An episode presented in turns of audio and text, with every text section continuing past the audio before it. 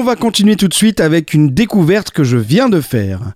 On a parlé plutôt de la nouvelle vague jazz londonienne, mais plus à l'est, bien plus à l'est, une autre vague est en train de tout ravager sur son passage, d'envahir les programmations des festivals, et cette vague, elle nous vient tout droit d'Australie. Et c'est une vague rock psychédélique. Alors j'avoue que je ne suis pas nécessairement un grand connaisseur de cette tendance, je suis passé à côté des groupes ou des artistes qui cartonnent comme Tame Impala, d'ailleurs je sais même pas si je le prononce correctement, que j'ai survolé de très loin, et qui sont devenus des porte-drapeaux de cette révolution rock en Australie, qui a ouvert la voie à tout un tas de groupes qui ont bénéficié d'un regain d'intérêt des gros labels, et c'est le cas du groupe Psychedelic Porn Crumpets. Alors Psychedelic pour le style, Crumpets, bah, ce sont des petits pains euh, ronds anglais, et Porn parce que... Oh non! Oh Oh non Oh non Oh, je veux pas savoir ce qu'ils font avec leurs crumpets là. Ah Bon, allez, on continue.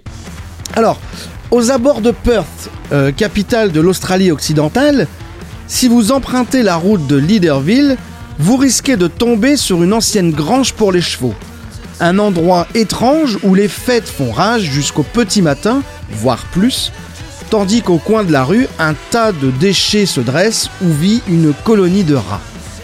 Eh bien, c'est ici, dans cette atmosphère punk cachienne, pendant des jam sessions qui duraient plus de 6 heures, que le son déjanté de Psychedelic Porn Crumpets est né en 2014 pardon, autour de Jack McEvan. Le chanteur et guitariste ouvrier du bâtiment Le Jour se réunit avec des anciens copains de l'université dans un projet purement primitif et viscéral le soir, mais les jams durent toute la nuit et commencent à exaspérer les voisins. John McEvan décide euh, avec le groupe de quitter cette vie de bohème qu'ils avaient choisie pour un lieu plus adapté sur la côte et de passer par euh, les petites annonces pour recruter d'autres musiciens et commencer à structurer leur son, tout en gardant un côté fait maison auquel ils tiennent beaucoup. Très souvent, le groupe travaille un morceau et va le tester dans les pubs du coin dès le lendemain, écumant tous les endroits où on peut boire un verre et jouer de la musique dans la région. L'alchimie opère assez rapidement et le groupe commence à développer un son qu'il qualifie de bordel énergétique de couleurs et de tons. Après deux semaines à peaufiner ce grand bordel, le groupe décide d'enregistrer un album riche, tellement riche que même après avoir sélectionné les meilleurs titres, le groupe devra le scinder en deux parties. L'album High Visceral partie 1, mélange de psyché, de rock prog et de riff garage sort en 2016, et un an plus tard, la partie 2, qui explore des riffs bluesy et du rock mélodique, qui sera une réussite et un succès en Australie. Le groupe continue d'expérimenter, de tester, d'aller à la rencontre du public, en allant de festivals locaux, même importants, à de petits cafés-concerts, parfois à l'autre bout de la planète, en Allemagne, au Japon, à l'ancienne Belgique et même au Bulle Café de Lille, à 15 km de chez moi, pour leur unique, pardon, date française à ce jour. Il va vraiment falloir que je me penche un peu plus sur la programmation locale, moi. Et dans la foulée, ils sortent leur troisième album, And Now for the... Alors, je vais pas y arriver à chaque fois, je bute. On va réessayer. And Now for the Watchamakalamite. Non, c'est pas ça. Watcha... On se croirait dans Peter et le Dragon. Watcha... Ça y est, j'y suis arrivé, oui Bon, c'est un album qui, sans complexe, va retourner à une certaine genèse du psychédélique. Leur album va tout de suite aller titiller les souvenirs des fans de Beatles, euh, de Led Zepp ou de Yes. Ils s'autorisent même, après nous avoir balancé quasiment 10 minutes de riffs saturés, quelques ballades. Et le groupe va nous proposer donc une autre facette dans un album alors très expéditif, 30 hein, minutes, mais efficace. Cet album ne tardera pas à les hisser aux yeux des critiques nouvelle coqueluche de la scène rock psyché, et ils n'hésiteront pas à les comparer et à les mettre au même rang que King Gizzard ou Tame Impala. Sans avoir l'aura et la notoriété de leur père, c'est vrai que le groupe commence clairement à remplir de plus en plus de, salles pardon, et à enchaîner les tournées épuisantes, à l'étranger en partie, mais surtout en Australie où ils vont clairement envahir le pays. Et puis début 2020, la pandémie euh, va mettre un terme à presque 4 ans de tournée, euh, certes modeste mais ininterrompue. Ce sera l'occasion de faire une pause et de se recentrer sur la création. Et de cette année passée à Gamberger, Psychedelic Porn Crumpets va accoucher d'un nouvel album qui est sorti en février. C'est un album que le groupe considère comme plus snakeable, plus digeste, plus facile à appréhender. Un crossover entre les Beatles, Kings of Leon et Nirvana, un peu comme si un groupe grunge euh, était inspiré des années 70. Cet opus plus commercial mais clairement assumé est ce que son leader considère comme la porte d'entrée parfaite pour les découvrir et personnellement c'est exactement ce que j'ai ressenti.